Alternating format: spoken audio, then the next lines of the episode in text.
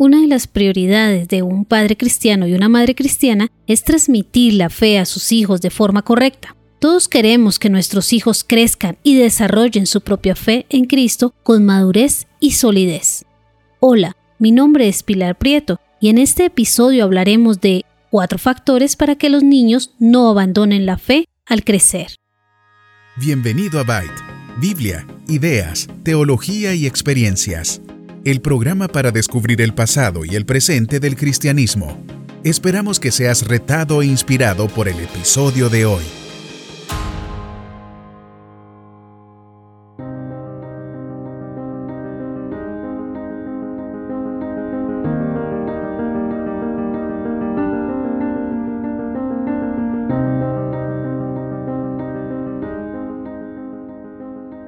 La pregunta, sin embargo, es, que hace que los hijos tengan una fe fuerte cuando crezcan y no la abandonen cuando lleguen a ser independientes?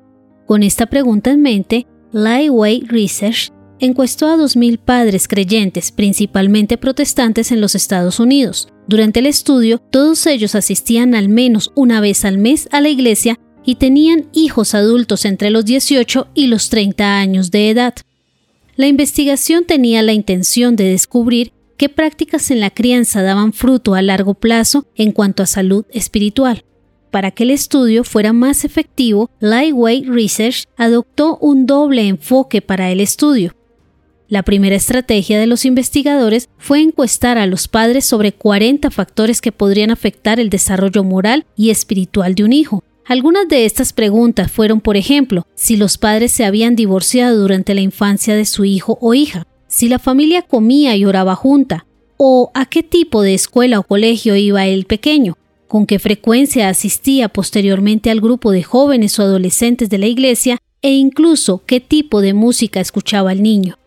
La segunda estrategia fue pedir a los padres que describieran la salud espiritual de sus hijos adultos, utilizando ocho factores observables. Cada hijo recibió un punto si él o ella se identificaba como cristiano, compartía su fe con los incrédulos, estaba involucrado en su congregación, leía la Biblia regularmente, servía en una iglesia, enseñaba a otros en su comunidad de fe, servía a sus vecinos o apoyaba a las misiones locales o extranjeras. Pero algo interesante sucedió. Los padres dieron observaciones sobre 3.472 hijos adultos y el 85% fueron identificados como cristianos por sus padres, pero el estudio logró identificar que solo el 3% realmente tenía prácticas que los definía claramente como creyentes. El 47% desarrollaba solo algunas acciones que los identificaba como cristianos. El 39% se identificaba como cristianos, pero no tenían ninguna de las prácticas cristianas antes mencionadas. Y el 11% se identificaron como no creyentes.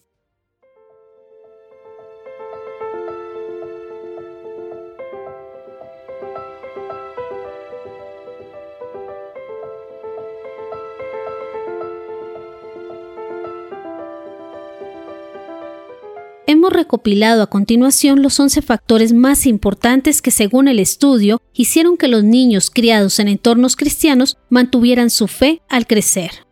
Pero antes de ver los factores positivos, veamos tres elementos negativos que según el estudio inciden negativamente. El tercer factor negativo es que el niño escuchaba principalmente música secular mientras crecía en un hogar cristiano. El segundo factor era que el niño era rebelde al crecer. Y el tercer factor negativo era que el niño o niña dejó de sentir interés por asistir a la iglesia cuando llegó a la adolescencia. Ahora, veamos los ocho factores que inciden positivamente en el desarrollo de la fe de un niño a largo plazo, según lo descubierto por el estudio. En octavo lugar, un factor importante que influía en los niños positivamente era el hecho de que los padres señalaran principios bíblicos en la vida cotidiana a sus hijos. En séptimo lugar, cada vez que los padres se equivocaban, tenían la actitud de pedir perdón a sus hijos por sus faltas. En sexto lugar, la influencia de las personas cercanas al parecer tiene mucho que ver. En este caso, era la cercanía de un amigo o amiga que era una buena influencia para que el niño siguiera a Cristo. Y en quinto lugar, si el niño estaba comprometido de alguna forma en viajes o proyectos misioneros, esto influenciaba muy positivamente el desarrollo de la fe del niño. Finalmente, veamos los cuatro factores que más influyen en la fe futura de un niño según el estudio.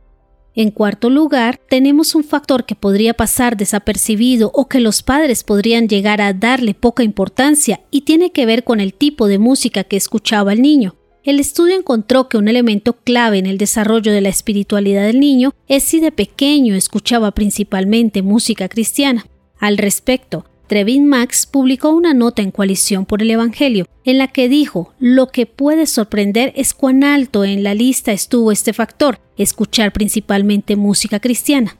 No debemos descartar la verdad detrás de la antigua observación de Agustín, que cantamos la verdad en nuestros corazones. Cuando cantamos juntos como congregación y cuando alabamos a Dios por nuestra cuenta o cantamos canciones que fortalecen nuestra fe, reforzamos la belleza de nuestra fe.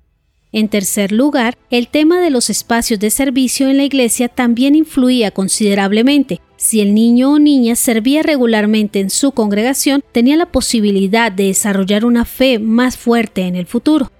Con respecto a este punto, Trevik Max escribió, Ten en cuenta que el factor relacionado con la iglesia es sobre el servicio, no solo la asistencia no era solo que los padres llevaban a sus hijos a la iglesia, donde el clero profesional podía alimentarlos espiritualmente, sino que los niños eran incluidos e integrados a la iglesia a través del servicio. El hábito de servir a otros en la iglesia y la comunidad probablemente formaron a estos jóvenes adultos de una manera que les impidió identificarse meramente como consumidores de la iglesia, sino más bien como contribuyentes a la edificación del pueblo de Dios. En segundo lugar, según el estudio, los niños que aprendieron a orar tanto de forma privada como pública, mientras crecían tenían más posibilidades de tener una fe sólida en el futuro. Es claro que la oración es un factor determinante a la hora de discipular a nuestros hijos. La oración le permite a un pequeño desarrollar una relación con Dios personal y autodirigida, un elemento que sin duda es de vital importancia. Y finalmente, el factor que más influye en el desarrollo de la fe del niño, según el estudio, muy por encima de los demás factores, fue el hecho de que los padres le enseñaran a sus hijos a leer regularmente la Biblia mientras crecían.